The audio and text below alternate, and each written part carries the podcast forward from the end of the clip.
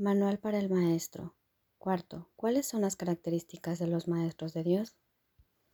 Tercero, tolerancia. Los maestros de Dios no juzgan. Juzgar es ser deshonesto, pues es asumir un papel que no te corresponde. Es imposible juzgar sin engañarse uno a sí mismo.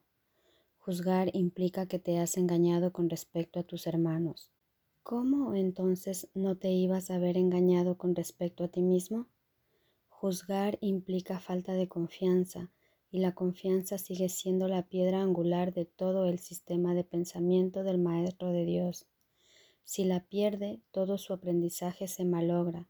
Sin juicios, todas las cosas son igualmente aceptables, pues en tal caso, ¿quién podría juzgarlas?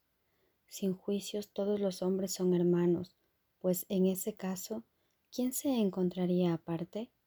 Juzgar destruye la honestidad y quebranta la confianza.